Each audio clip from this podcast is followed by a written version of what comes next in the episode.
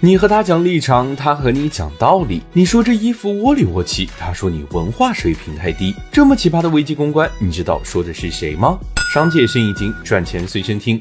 李宁和海天的公关有多奇葩？你和李宁讲立场，李宁和你讲道理，说我们这是古代头盔，还嘲笑大众文化不高。你和海天讲道理吧，他又和你讲立场了，说你黑化食品安全，伤害民族品牌。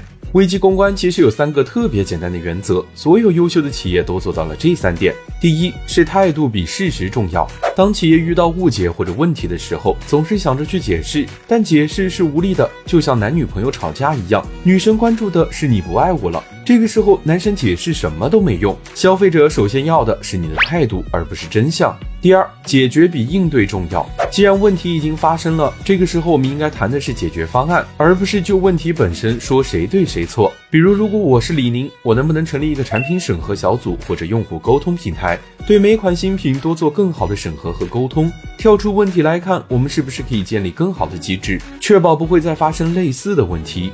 第三是担当比甩锅重要。